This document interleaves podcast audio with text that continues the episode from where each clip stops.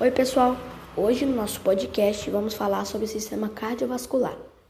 O sistema cardiovascular, também conhecido como sistema circulatório, ele é responsável pela absorção de nutrientes e levar oxigênio para todas as células do nosso corpo humano.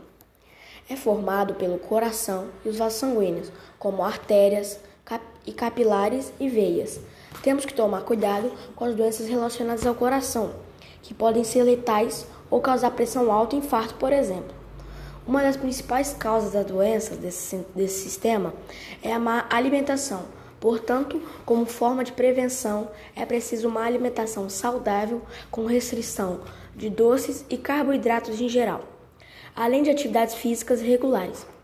Assim, devemos comer preferencialmente frutas e verduras e cuidar das nossas emoções, pois o coração é a fonte delas.